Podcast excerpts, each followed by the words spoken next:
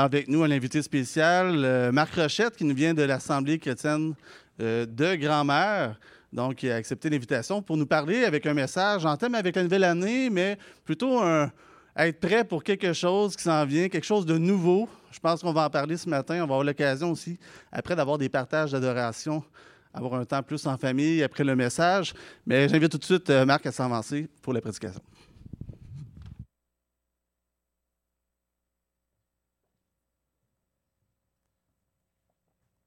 Merci David. On va voir si le son est pas pire. On me fait signe si le son est correct. Oui, un, deux, trois, on s'entend, je m'entends, vous m'entendez.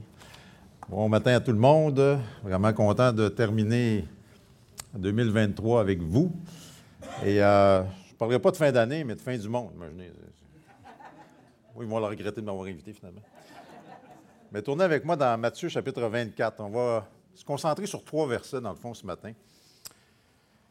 Matthieu chapitre 24, verset 1. Et on va lire, euh, on va se concentrer sur les trois premiers versets, mais on va lire un petit peu plus loin quand même pour euh, euh, le contexte aussi. Matthieu 24, verset 1. Je lis dans la version d'Arby qui se dit comme suit Jésus sortit et s'en alla du temple, et ses disciples s'approchèrent pour lui montrer les bâtiments du temple. Et lui répondant leur dit Ne voyez-vous pas toutes ces choses? En vérité, je vous dis, il ne sera point laissé ici pierre sur pierre qui ne soit jeté à bas. Verset 3. Et comme il était assis sur la montagne des Oliviers, les disciples vinrent à lui en particulier, disant Dis-nous quand ces choses auront lieu Et quel sera le signe de ta venue et de la fin du monde, ou dira de la consommation du siècle? Verset 4. Et Jésus répondant leur dit Prenez garde que personne ne vous séduise, car plusieurs viendront en mon nom disant, Moi je suis le Christ. Et ils en séduiront plusieurs. Verset 6, Et vous entendrez parler de guerre et de bruit de guerre. Écoutez, c'est assez d'actualité. Hein. Ukraine, Russie, Israël. Mais qu'est-ce qu'il dit? Prenez garde que vous ne soyez troublés. Paniquez pas, hein? Car il faut que tout arrive. C'est prévu dans le plan. Mais la fin n'est pas encore. Verset 7. Car nation s'élèvera contre nation et royaume contre royaume. Il y aura des famines et des pestes et des tremblements de terre en divers lieux. Peut-être que dans votre version, vous n'avez pas le mot peste, mais on l'a dans le texte parallèle de Luc. Certains manuscrits ne l'ont pas dans Matthieu. Mais il y aura des famines, des pestes, des, tremblements de terre en divers lieux. Mais regardez le verset 8.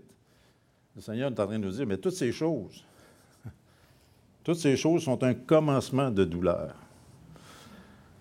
Écoutez, versets 4, 5, 6, 7.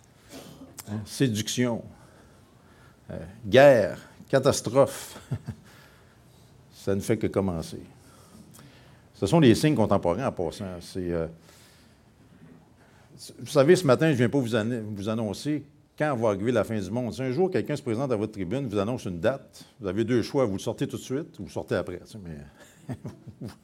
Mais, personne à part Dieu, c'est la date.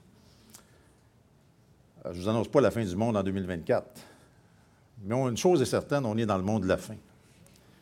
Et ça, on a les signes devant nous, jour après jour, guerre. Euh, séduction, ça parle de quoi, séduction, dans notre monde contemporain 2023? C'est la désinformation.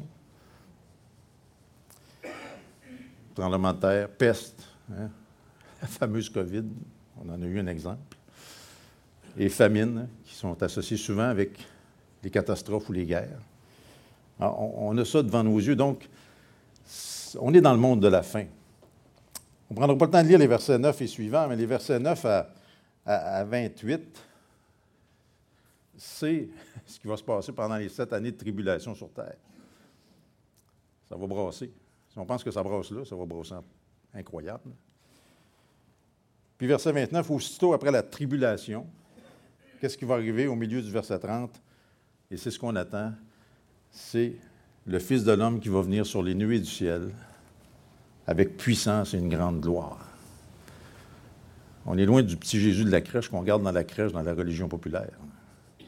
Jésus va revenir dans la gloire. Lui qui est venu la première fois dans l'humiliation, dans l'humilité, va revenir dans une grande gloire et avec puissance. Verset 32, Mais apprenez du figuier la parabole qu'il vous offre. Quand déjà son rameau est tendre et qu'il pousse des feuilles, vous connaissez que l'été est proche. De même aussi, vous, quand vous verrez toutes ces choses, sachez que cela est proche à la porte. En vérité, je vous dis, cette génération, celle de la tribulation, ne passera point que toutes ces choses ne soient arrivées. Il y a une grande vérité, le verset 35, le ciel et la terre passeront, mais mes paroles ne passeront point. Donc, ce qu'on lit ce matin dans Matthieu 24, ça va arriver, c'est éternel. Vous savez, euh, l'être humain a toujours été fasciné par le futur. Euh, on cherche à connaître l'avenir. On aimerait ça savoir en 2024 qu'est-ce qui va arriver. Hein? Qu'est-ce qui va arriver avec mes finances? Qu'est-ce qui va arriver avec ma famille? Qu'est-ce qui va arriver avec mon travail? Avec l'Église? Et je cite un article de Québec Science diffusé en 2014 qui disait ceci On ne peut pas prédire l'avenir. Ceux qui prétendent pouvoir le faire sont soit des charlatans qui savent qu'ils mentent, ou soit des fous qui se croient eux-mêmes. Et je continue la citation. Si tu regardes ton horoscope du jour, je parie que tu vas faire de belles rencontres. Et que tu dois faire attention à ne pas froisser ceux qui t'entourent, quelque chose dans ce goût-là. C'est le genre de message délivré par les dames soleil du monde entier. Fin de la citation. Et quand Québec Science parle de Dame Soleil, m'est venue une image assez vite. Les plus vieux d'entre nous, on a connu Jojo Savard avec ses prédictions à cet astrologue. Et l'article de Québec Science de conclure comme suit Si des gens pouvaient vraiment prédire l'avenir, ne seraient-ils pas déjà tous millionnaires en prédisant les numéros de la loterie? C'est vrai, pareil. Hein, On serait une gang à gagner le million en même temps. Non, écoutez, euh, toutes ces tentatives humaines pour prédire l'avenir ne sont que pure spéculation. Moi, j'ai commencé l'année 2023 au Nouvelliste. Je ne pensais pas prendre ma retraite au Nouvelliste en 2023. Et je me trouve au mois d'août retraité du Nouvelliste. J'avais une opportunité. Il n'était pas là au début de l'année. Et je n'aurais pas prédit non plus terminer l'année à travailler comme juste à l'écho de la sucre où j'ai commencé il y a 40 ans.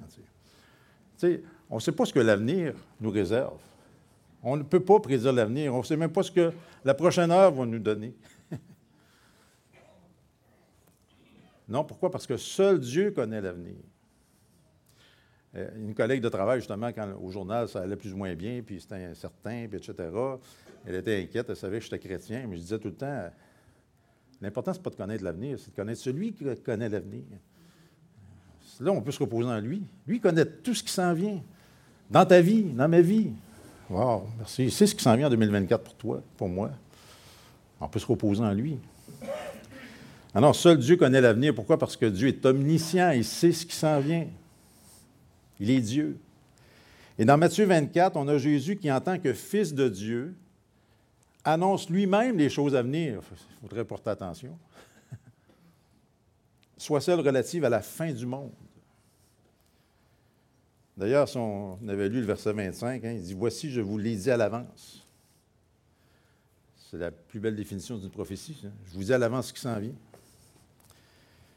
Alors, je vous invite ce matin Allons s'asseoir avec le Seigneur sur la montagne des Oliviers pour entendre ce qu'il a à dire sur le futur.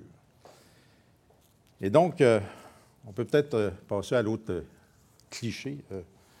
moi, j'ai un, adjoint qui s'appelle Félix, qui, qui a l'affaire. Donc, le plan, mais écoutez, tu peux défiler le plan, Félix, jusqu'à la fin de ça. OK. Conclusion correcte. Ça, ce plan-là, évidemment, c'est si on, parcourait tout le passage jusqu'au verset 35, dans le fond. Euh, une fin du monde assurée, c'est ça qu'on va voir ce matin, mais évidemment, on ne verra pas tous ces sujets-là. Euh. mais un monde de la fin qui est amorcé, on, l'a traité un peu dans les versets 4 à 8. On est déjà dedans, le monde de la fin. Après ça, le début de la fin annoncé avec l'apparition de l'Antichrist, les tribulations, le milieu de la fin appréhendé, la fin de la fin anticipée, une conclusion à tout ce message-là, mais on peut aller au prochain cliché, euh, Félix. Introduction. On peut, aller là, introduction. Puis même, on peut aller au prochain. prochain Une fin du monde assurée, on va rester là comme ça. Dans les chapitres 24 et 25 de Matthieu, on y retrouve le discours du mont des Oliviers. C'est le deuxième plus long message que Jésus, de Jésus rapporté dans Matthieu. le plus long étant le sermon sur la montagne dans Matthieu 5 à 7. Donc, le sermon du Mont des Oliviers, c'est le deuxième plus long dans l'Évangile de Matthieu. Et quand on arrive au chapitre 24, on est dans les derniers jours de Jésus avant sa mort. Réalisons ça. Quand il prononce ces paroles de prédiction de l'avenir, du futur, on est dans les derniers jours de Jésus avant sa mort. L'entrée triomphale a déjà eu lieu. La purification du temple a déjà eu lieu. Et là, on arrive au verset 1 du chapitre 24 de Matthieu et on apprend et on lit au verset 1 que Jésus sortit et s'en alla du temple. Or, la dernière chose que Jésus a fait avant de quitter le temple n'est pas rapportée dans Matthieu. Et ça, c'est intéressant lorsqu'on lit ou on étudie un passage dans les évangiles. C'est bon d'aller voir si les autres évangiles en parlent pour placer la chronologie des événements. Allons voir ce que Jésus a fait avant de quitter le temple dans Luc 21. Tournez avec moi dans Luc 21, verset 1. Ça, j'espère que c'est de l'eau, pas de 2022, non, c'est correct. Merci. Luc 21, verset 1. Juste avant de quitter le temple, voici ce que Jésus a fait. Luc 21, verset 1. Et comme il regardait, il vit des riches qui jetaient leurs dons au trésor. Il vit aussi une pauvre veuve qui jetait deux pites. Et il dit, en vérité, je vous dis que cette pauvre veuve a jeté plus que tous les autres. Car tous ceux-ci ont jeté aux offrandes de Dieu de leur superflu, mais celle-ci y a jeté de sa pénurie tout ce qu'elle avait pour vivre. Et si on allait au verset 5, vous voyez qu'on rattache le Matthieu 24, hein, et comme quelques-uns parlaient du temple, etc., voyez-vous la chronologie des événements. Et je trouve ça intéressant que, avant de quitter le temple, Jésus va prendre la peine de regarder ce que cette pauvre veuve met dans l'offrande. Et c'est intéressant. Qu'est-ce qui arrive avant Matthieu 24? C'est Matthieu 23. Qu'est-ce qui arrive dans Matthieu 23? En bon québécois, Jésus ramasse les pharisiens pas à peu près. Malheur à vous, scribes et pharisiens hypocrites. Malheur à vous, scribes et pharisiens hypocrites. Donc, après avoir dénoncé l'hypocrisie des pharisiens dans Matthieu 23, le Seigneur prend la peine de souligner l'authenticité de cette pauvre veuve qui a donné en offrande tout ce qu'elle avait pour vivre, en contraste aux riches qui n'ont donné que de leur superflu. Son adoration était véritable, contrairement aux religieux de façade de Matthieu 23. Et, petite parenthèse sur l'offrande en passant, l'offrande, c'est un acte d'adoration. C'est important. L'offrande, c'est un acte d'adoration. En soi, la somme n'est pas importante, comme le souligne le Seigneur dans, dans le cas de la pauvre veuve. La somme n'est pas importante. Mais l'important, selon 2 Corinthiens 9, 7, c'est que chacun donne comme il l'a résolu en son cœur, sans tristesse ni contrainte, car Dieu aime celui qui donne avec joie. C'est pour ça que, en ce début d'année 2024, bientôt, notre offrande pour Dieu doit être une priorité par rapport à nos dépenses personnelles. Et on voit dans le texte de Luc 21, Dieu voit ce qu'on donne. C'est à chacun de s'examiner sur le niveau d'offrande à donner. Hein, souvent, on dépense personnelles, on n'a pas trop de misère avec ça, puis c'est le temps de donner pour le Seigneur. Oups! C'est l'inverse qui devrait se faire. Une exhortation pour chacun d'entre nous. Et donc, après avoir observé cette pauvre veuve, l'authenticité de son adoration qui contrastait avec l'hypocrisie religieuse, ben là, Jésus quitte le temple à ce moment-là. Jésus quitte le temple à ce moment-là. Déjà à la fin du chapitre 23 de Matthieu, sans tourner, il avait déclaré Voici votre maison, vous allez laissée déserte. Il avait déjà prophétisé ce qu'il allait préciser dans Matthieu 24. Puis même lors de son entrée triomphale quelques jours plus tôt, regardez, on est dans Luc, Luc 19. Regardez, il avait déjà parlé de Jérusalem et du Temple dans Luc 19, verset 41 dans son entrée triomphale dans Luc 19, 41. Et quand il fut proche, voyant la ville, il pleura sur elle, disant Si tu eusses connu toi aussi, au moins en cette tienne journée, les choses qui appartiennent à ta paix, mais maintenant elles sont cachées devant tes yeux. Verset 43 Car des jours viendront sur toi où tes ennemis t'entoureront de tranchées, t'environneront, te serreront de tous côtés, te renverseront par terre, toi et tes enfants, au-dedans de toi. Ils ne laisseront pas en toi pierre sur pierre, parce que tu n'as point connu le temps de ta visitation. Le Seigneur avait déjà évoqué la destruction du temple et de Jérusalem lors de son entrée triomphale. Maintenant, depuis que le Seigneur a quitté définitivement le temple ce jour-là, selon Acte 17, 24, sans tourner, le Dieu qui a fait le monde et toutes les choses qui y sont, lui qui est le Seigneur du ciel et de la terre, n'habite pas dans des temples faits de main d'homme. Et 1 Corinthiens 6, 19 nous rappelle que ne savez-vous, ne savez-vous pas que votre corps est le temple du Saint-Esprit maintenant, qui est en vous, que vous avez de Dieu? Quelle grande vérité comme croyant, on est devenu le temple du Saint-Esprit. Christ habite en nous maintenant. Il n'y a plus de temple fait de main d'homme depuis a quitté ce temple terrestre. Donc, si on revient dans Matthieu 24, au verset 1, Jésus quitte le temple, et on va lire la, suite du verset 1. Il va dire Jésus sortit et s'en alla du temple, Matthieu 24, 1, et ses disciples s'approchèrent pour lui montrer les bâtiments du temple. Waouh, les autres étaient impressionnés par les bâtiments du temple. C'est intéressant, je méditais ce verset-là, puis je dis Waouh, les disciples se préoccupe du temple alors que pourtant la présence de Dieu n'est même plus dans le temple. Puis même, pire que ça, le temple est devenu une caverne de voleurs, comme le dit le Seigneur lorsqu'il a fait le ménage, dans Matthieu 21, 13. Puis quand je voyais les disciples être impressionnés par les bâtiments du temple alors que le Seigneur n'était même plus dans le temple,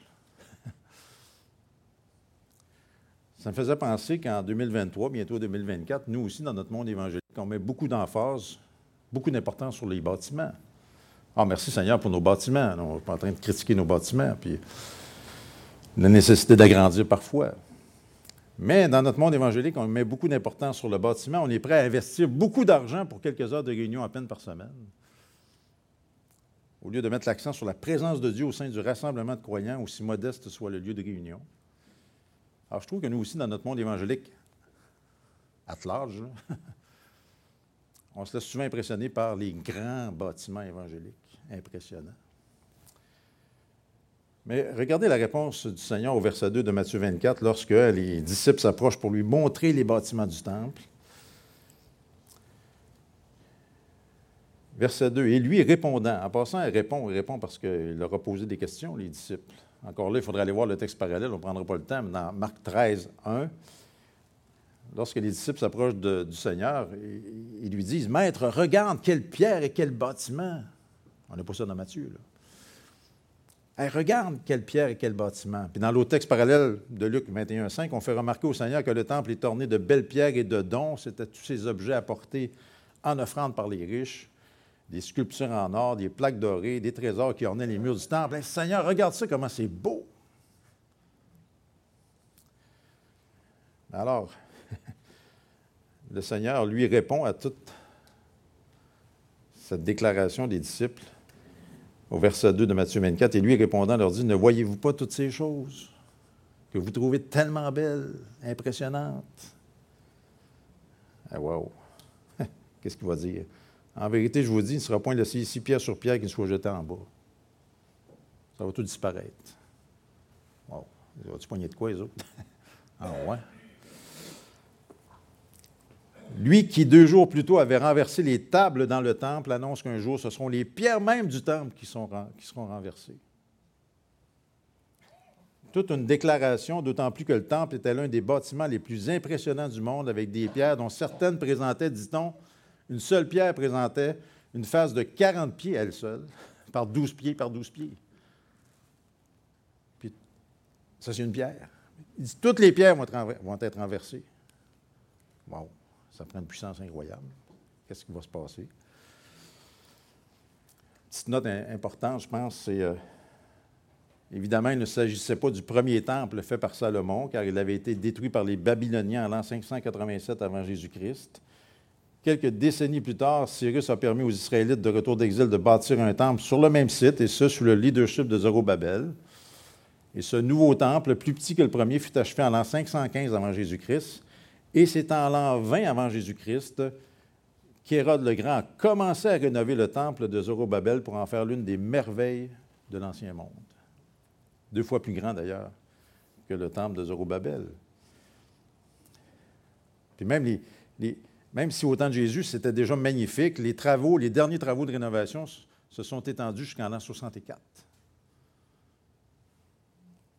six ans avant que tout soit détruit. Fini de rénover le temple, paf, six ans après, bonsoir, il est parti. Tel que prédit. Matthieu 23, 3. On lit le texte. Et comme il était assis sur la montagne des Oliviers, les disciples vinrent à lui en particulier. En passant, euh, comme il était assis, c'était la position d'un enseignant qui donne une leçon importante. Le Seigneur Jésus, à quelques jours de mourir, pour chacun d'entre nous, prend la peine de s'asseoir sur le mont des Oliviers pour enseigner. Hein? Le mont des Oliviers, dans le fond, il y avait la vue qu'on a à l'écran. C'est la vue qu'avait le Seigneur quand il a enseigné ça. C'est comme si on était assis avec lui ce matin sur le mont des Oliviers. En passant, moins de 50 jours plus tard, après ce sermon sur le mont des Oliviers dans Matthieu 24, moins de 50 jours plus tard, Jésus est monté au ciel à partir de où? De cette même montagne. Et c'est à ce même endroit qu'il reviendra sur terre un jour, selon Zacharie 14.4. Première précision, lorsqu'on lit le verset 3, et comme il est assis sur la montagne des Oliviers, les disciples vinrent à lui en particulier, Bien, Marc 13.3 nous précise, on ne prendra pas le temps de tourner le texte, je vous invite à le lire. Marc 13.3 nous précise que ce n'est pas tous les disciples qui s'approchèrent de lui. Marc 13.3 nous précise que ce sont les deux duos de frères, Pierre et André et Jacques et Jean, qui se sont approchés de lui. C'est intéressant à lire les évangiles, l'harmonie des évangiles lorsqu'on étudie les textes. Matthieu ne trouve pas pertinent de le préciser. Mais Marc nous précise que Pierre, André, Jacques et Jean se sont approchés de Jésus pour leur poser ces questions-là. Si au début de son ministère terrestre, le sermon de Jésus sur la montagne était public, ici, à la fin de son ministère terrestre, le discours du monde des Oliviers est plutôt privé à quatre gars, Pierre, Jacques, Jean et André. Et comme on l'aurait fait et on tend à le faire encore aujourd'hui par rapport aux prophéties, la première question qui vient à l'esprit des quatre disciples, c'est quoi? Regardez, comme il était assis sur la montagne des Oliviers, les disciples, Pierre, Jacques, Jean et André, vinrent à lui en particulier, disant Dis-nous quand? On a-tu hâte de savoir quand le Seigneur va revenir? On a-tu hâte de savoir quand la fin du monde va revenir? Va arriver Alors, on n'est pas différent des disciples. Eux aussi avaient hâte. Quand est le Seigneur? Dis-nous quand ces choses auront lieu, on a hâte de savoir. C'est pour ça qu'ils vont le voir en particulier une fois qu'il dit Regardez ce temple-là, il n'en restera plus. Maintenant, la première question, dis-nous quand ces choses auront lieu, c'est-à-dire la destruction du temple. Jésus va aborder cet aspect-là seulement dans l'évangile de Luc, on va aller le voir tantôt. Peut-être une petite note historique quand même. C'est bon de se rappeler qu'autour de l'an 30 après Jésus-Christ, c'est autour de l'an 30 après Jésus-Christ que Jésus annonce dans ce passage la destruction du temple de Jérusalem. Donc, on est à l'an 30 après Jésus-Christ. Maintenant, à l'an 66 après Jésus-Christ, les Juifs de la Judée se sont rebellés contre leur dominateur romain. Alors, en réponse à la rébellion juive, l'empereur Néron, hein, je pense qu'il y a un nom qu'on connaît, a déployé une armée sous la direction de Vespasien pour rétablir l'ordre. Puis en l'an 68, la résistance dans la partie nord de la province a été éradiquée. Les Romains ont tourné maintenant leur pleine attention à conquérir Jérusalem.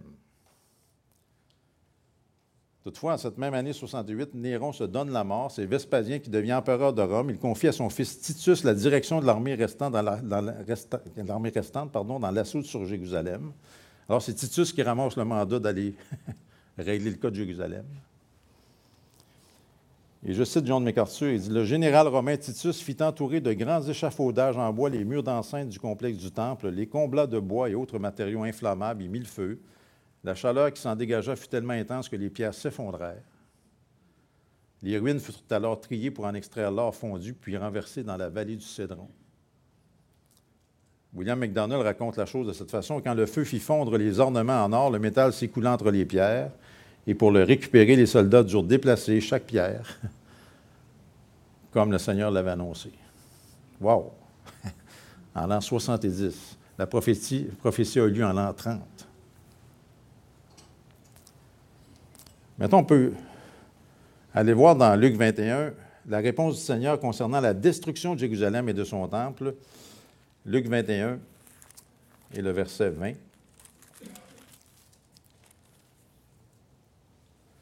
Luc 21, verset 20. Et quand vous verrez Jérusalem environnée d'armées, sachez alors que sa désolation est proche. Hein? Verset 24, ils tomberont sous le tranchant de l'épée, seront menés captifs parmi toutes les nations. Jérusalem sera foulée aux pieds par les nations jusqu'à ce que les temps des nations soient accomplis. Alors, la prophétie que le Seigneur annonce dans Matthieu 24, la destruction du temple, s'est réalisée 40 ans après que le Seigneur l'ait prononcé, en l'an 70. Maintenant, on peut se poser la question, lorsqu'on vient à notre texte de Matthieu 24, pourquoi Jésus a-t-il prophétisé la destruction du temple avant d'y aller de sa prophétie sur la fin du monde? Parce que dans le fond, c'est ça, il sort du temple, les disciples lui montrent les beautés du temple, le Seigneur prend la peine d'annoncer que ce temple-là va disparaître. Mais pourquoi a-t-il prophétisé la destruction du temple avant d'y aller tout de suite de sa prophétie sur la fin du monde? Ben, c'est que la réalisation de la destruction du temple à court terme, 40 hein, ans plus tard, assure que tout le reste de la prophétie de Matthieu 24 se réalisera aussi à moyen et long terme.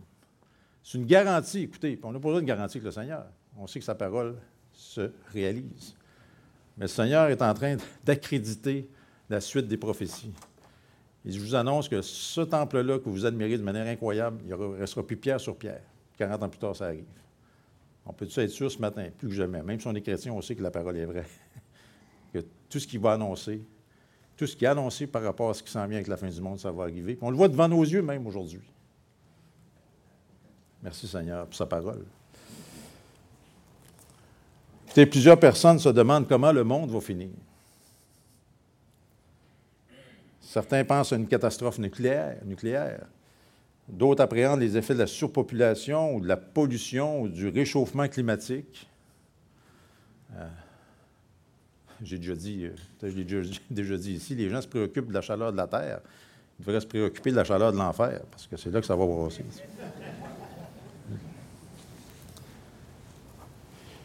Non, non, il y en a qui pensent que c'est la catastrophe nucléaire. Peut-être ça va finir par la surpopulation, la pollution, le réchauffement climatique. Comment le monde va-t-il finir? Quelle sera la fin de l'histoire de l'humanité? Ben, écoutez, la Bible nous le révèle, que ça va finir avec le retour de Jésus-Christ. Hein? On a chanté des beaux ce matin sur le futur, hein, bientôt, très bientôt. En passant, on estime environ 333 le nombre de promesses contenues dans l'Ancien Testament au sujet de Christ. Or, 109 de ces promesses ont déjà été accomplies lors de sa première venue. Il en reste 224 à être accomplies lors de sa seconde venue. Autant les 109 premières ont été accomplies à la lettre, les 224 autres vont être accomplies à la lettre aussi. Des 46 prophètes de l'Ancien Testament, 10 d'entre eux réfèrent à sa première venue, alors que les 36 autres réfèrent à sa seconde venue. Pour moins de 1527 versets de l'Ancien Testament, écoutez, je n'ai pas compté ça, même si je suis à la retraite, j'ai d'autres choses à faire, mais, mais pas moins de 1527 versets de l'Ancien Testament nous révèlent des détails sur la seconde venue de Christ. Bref, dans le Nouveau Testament, ça c'est l'Ancien Testament, dans, dans, le Nouveau Testament, un verset sur 25 traite du retour de Christ. On devrait s'en préoccuper. à chaque fois que la première venue de Christ est mentionnée dans la Bible, sa seconde venue est mentionnée huit fois. C'est 18 contre 1.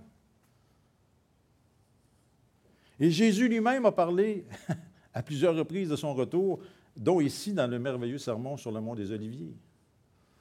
C'est notre espérance, frères et sœurs. Jésus revient. Il y a des prophéties rattachées à ça, des signes. Mais déjà, quand on arrive dans Matthieu 24, les disciples savaient que le Seigneur devait venir dans la gloire de son Père avec les anges. Je leur avais déjà dit dans Matthieu 16, 27 sans les voir. D'où la deuxième et troisième partie de leur question dans Matthieu 23, 3 au sujet de sa venue de la fin du monde. On relit le verset 3. Et comme il était assis sur la montagne des Oliviers, les disciples, hein, les quatre en question, vinrent à lui en particulier, disant Dis-nous quand ces choses auront lieu. Ça, ça rapport à la destruction du temple.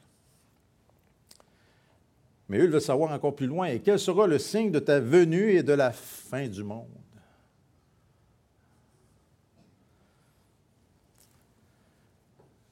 Hein?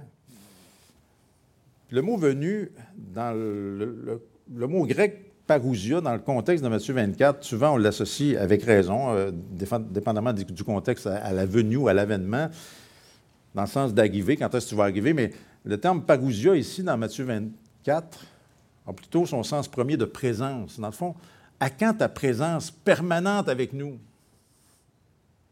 Il y a un bon vu cantique, reste avec nous, Seigneur.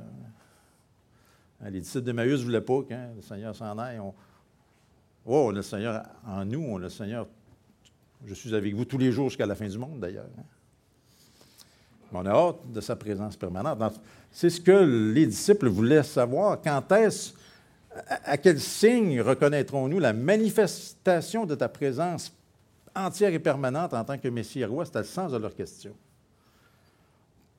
Pas tant le sens du retour, parce qu'il n'y avait pas nécessairement la notion du retour, mais à quand tu vas être présent, permanent avec nous?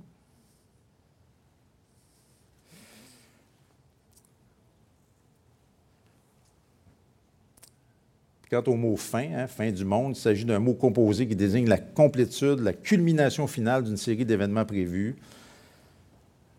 Dans la scophile, on précise dans la marge que le littéral, c'est la fin de l'âge présent. Dans le fond, à quand la fin de cet âge présent? C'est ça leur question.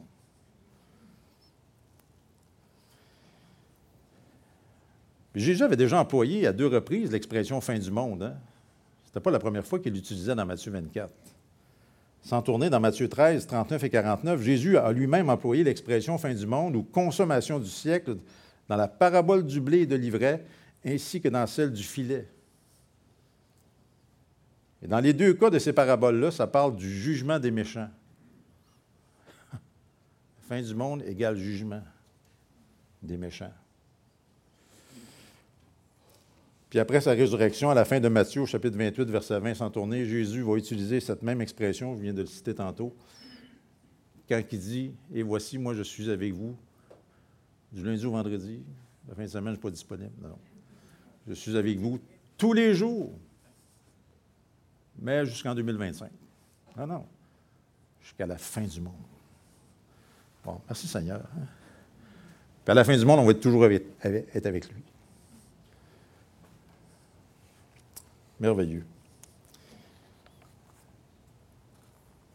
Dans le fond, les disciples veulent savoir quand aura lieu non seulement la destruction du temple, mais aussi l'établissement de sa présence et l'instauration de son royaume. Quand, Seigneur, on a-tu hâte hein, de savoir? On aimerait savoir quand. Hein, mais dans Matthieu 24, lui-même, le Seigneur va dire Mais quant à ce jour et à l'heure, personne n'a connaissance, pas même les anges cieux, ce n'est mon Père seul. Dieu seul connaît. Quand il va revenir la fin du monde? Peut-être euh, cliquer une autre petite shot, euh, Félix. Merci. Dans le fond, quand on parle de la fin du monde, c'est la fin d'un monde sans Dieu. C'est ça la fin du monde. C'est pas que c'est l'annihilissement. Wow, c'est dur à dire. La disparition de tout le monde. Non, la fin du monde, c'est la fin d'un monde sans Dieu. Tel qu'on le connaît aujourd'hui, on vit dans un monde sans Dieu, marqué de tous ces dérèglements pervers, marqué par tout ce désordre moral. Pas étonnant que dans un tel monde de fous qui rejettent Dieu, les gens ne savent même plus s'ils sont un gars ou une fille. C'est assez spécial. Malgré les évidences biologiques en passant. N'est pas étonnant que dans un tel monde de fous qui rejettent Dieu, non seulement les gens ne savent pas s'ils sont un gars ou une fille, mais aussi la vie n'a plus de valeur. Avec tous ces avortements. Vous savez, avec la guerre en Israël, puis avec raison, euh, Justin Trudeau, euh, c'est épouvantable les enfants qui meurent dans ces guerres-là. Puis effectivement, c'est épouvantable. À chaque fois qu'un enfant meurt dans une guerre, c'est épouvantable. Mais le même Justin Trudeau approuve les avortements à tour de bras. dans notre pays. On tue des bébés. Aucune norme qui est versée là, Parce que la vie n'a plus de valeur dans un monde de fous comme le nôtre. La vie n'a plus de valeur avec ces suicides assistés qu'on a déguisés en aide médicale à mourir.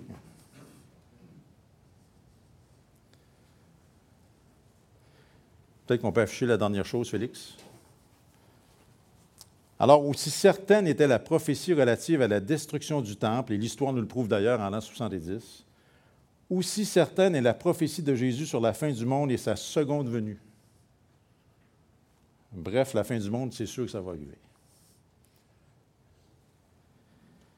Écoutez, pour nous qui sommes sauvés, la fin du monde, c'est une perspective heureuse. Puisqu'elle elle sera synonyme du règne de Christ avec nous. Hein, pour nous qui sommes sauvés, le meilleur est à venir, même si tout va mal. Mais pour les autres, le pire est à venir.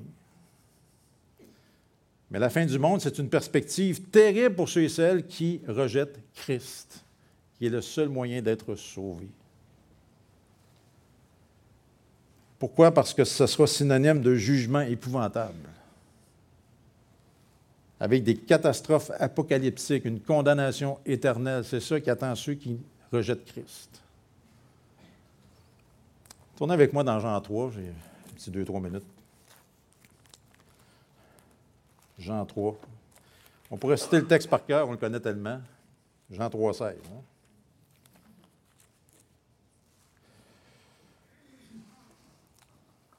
Jean 3, 16.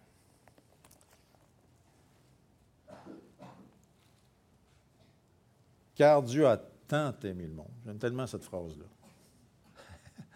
ce monde de fous, ce monde pervers, ce monde. De...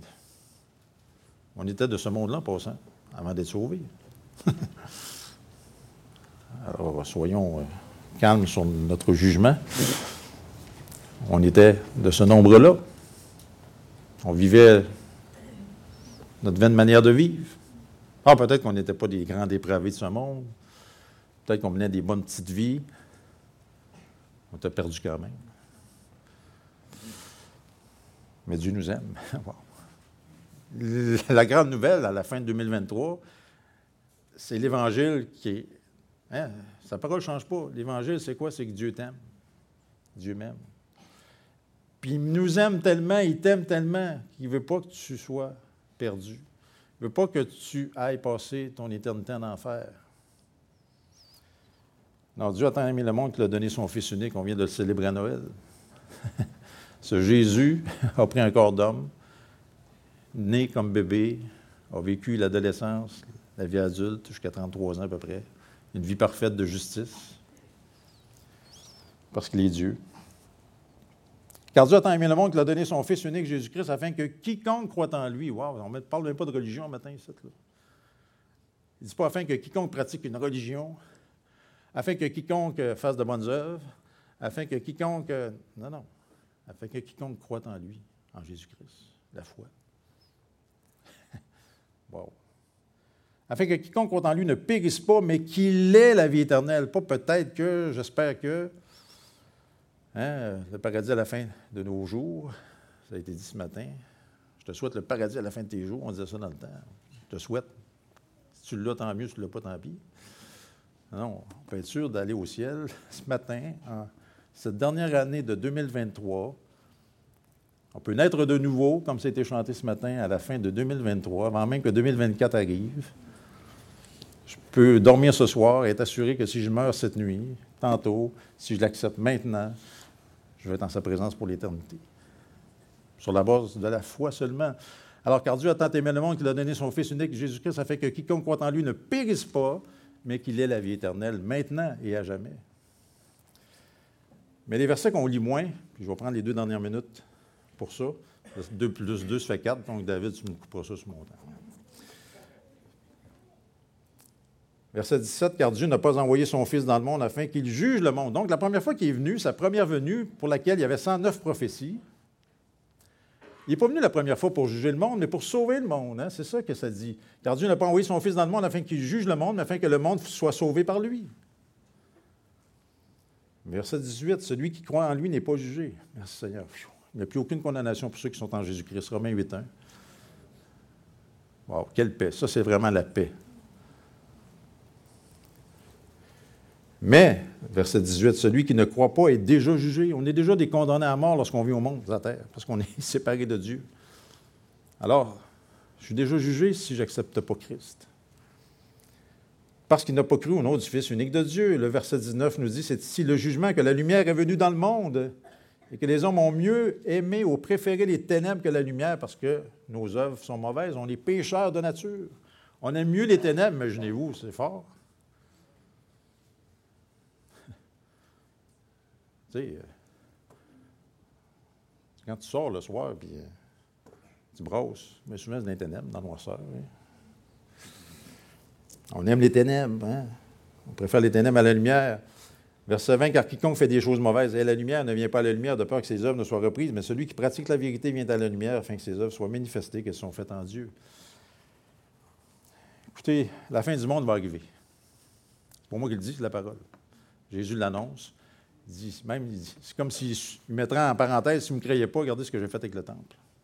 Je l'ai dit, c'est arrivé. Le reste va arriver.